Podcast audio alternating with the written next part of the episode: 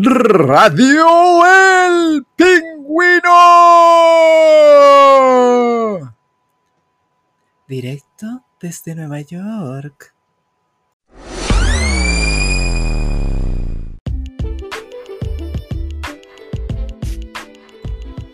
Y desde Nueva York les damos la bienvenida al nuevo capítulo de Radio El Pingüino.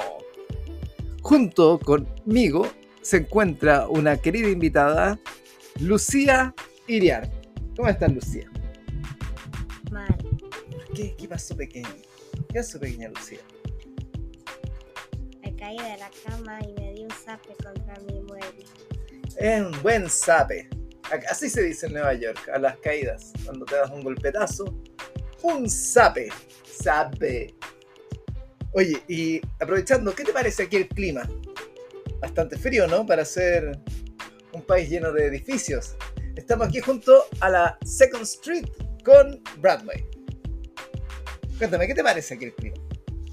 Bastante frío. Y yo traje todas mis playeras, así que ahora ya no las puedo usar. Y de hecho, está tan frío que le- en las noticias están hablando de el.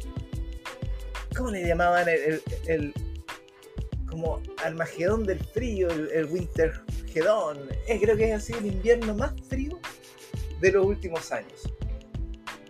Así que parece que Donald Trump tenía razón, ¿cierto? Eso del cambio climático es una chapuza. Concuerdo. Aquí, eso ha sido todo por hoy. Muchas gracias, Lucía Iriarte. ¿Tienes algunas últimas palabras?